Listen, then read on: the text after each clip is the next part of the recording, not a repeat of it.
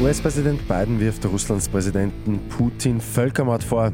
Das nationale Impfgremium empfiehlt eine vierte Corona-Impfung nur für Risikogruppen. Immer zehn Minuten früher informiert. 88,6. Die Nachrichten. Im Studio Christian Fritz.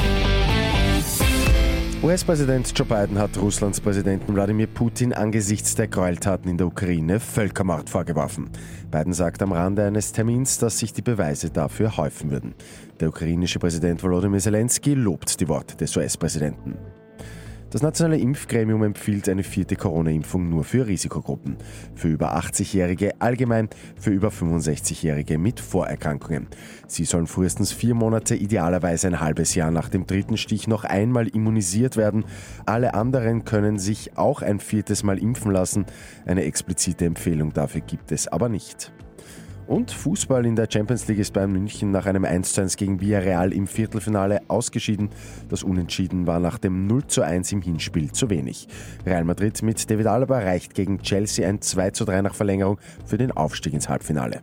Und Österreichs Frauenteam steht in der WM-Qualifikation jetzt fix im Playoff.